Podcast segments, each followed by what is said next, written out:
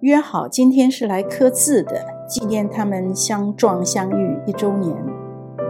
凉亭靠山谷的一边有一株瘦瘦的槟榔树，刚好长在一块突出的大岩石旁边，后面就是空空的山谷，因此槟榔树就像悬空一样，显得一枝独秀，临风潇洒。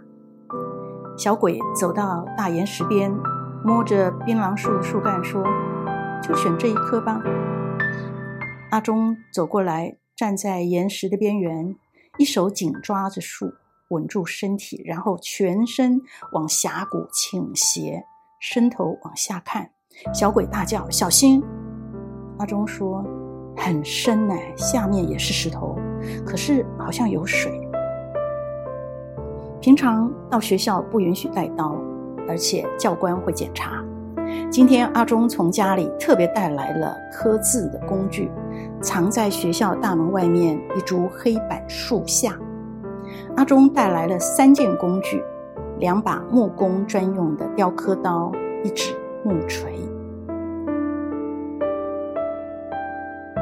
阿忠看得出小鬼的好奇跟欣赏，他非常的喜悦，说：“我们写字有一横一竖一撇一捺，对不对？”小鬼伸出一只手指去摸雕刻刀，然后沿着刀身、刀柄抚摸到阿忠的手。小鬼轻轻抚摸阿忠拿着刀的手。没有母亲的阿忠在木工厂长大，那是一个男人的社会，而且是那种手指被电锯切下都能忍着不叫一声，从地上捡起断指，晚上。带着绷带包扎的手，照样和大伙到热炒店仰头喝啤酒的男人。自己的爸爸是个沉默的工匠，每天在粉尘飞扬、木屑满地的铁皮屋下弯着腰工作。午饭就是对面摊子买来一碗二十块的红色塑胶碗盛的面，放在抛木的桌子上，埋着头吃。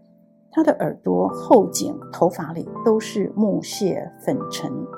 外出做装潢的时候，中午有一个小时的休息时间，在油漆、工具、水泥、皮管之间找块空地铺几张报纸，倒地就睡。爸爸对阿忠最热情的表现，就是在他肩膀上重重地捶几下。阿忠不记得自己曾经被任何人抱过、抚摸过，温柔是一个陌生的概念。小鬼身上柔润又天真的气质，使阿忠常常没来由的从心里冒出一种既是欢喜又是酸楚的感觉。此刻，小鬼稚气温柔的抚摸，使得他内心翻滚，有一种他自己不理解的渴求，强烈到几乎肋骨间疼痛的程度。他感觉眼睛要湿了，于是深深地吸一口气，跟小鬼解释说：“所以啊，在。”树干刻字其实就是雕刻，笔画还有深有浅，所以我也带了木锤。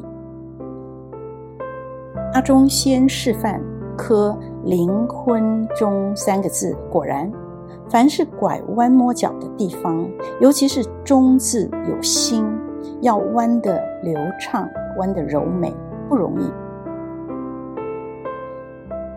十点过后，阳光炽热起来。槟榔树又无法遮阴，小鬼一头汗，阿忠就叫他到凉亭那边坐下，他继续磕。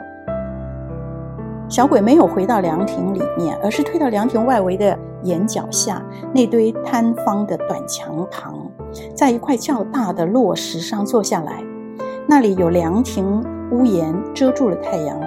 又是看阿忠刻字最好的角度，可以看见他正刻的字，又可以看见他侧脸的轮廓。阿忠的祖母是排湾族，他的眼睛很深，睫毛长长的。小鬼正着迷似的看着阿忠的面庞，他突然转过头来招手：“过来吧，轮到你了。”面对着树干。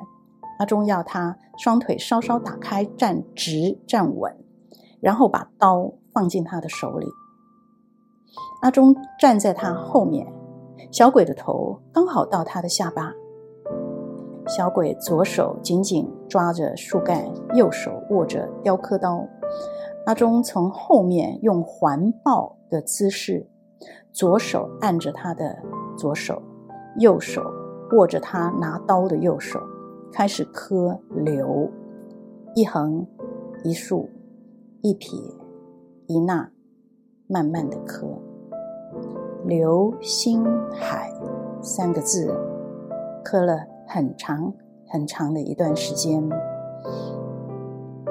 阿忠热热的呼吸就在他脸颊边，小鬼觉得手软，觉得头晕，心里模模糊糊的想：国文课本里头说的“天荒地老”，大概就是这个意思吧。他嫌“流”这个字怎么笔画那么少？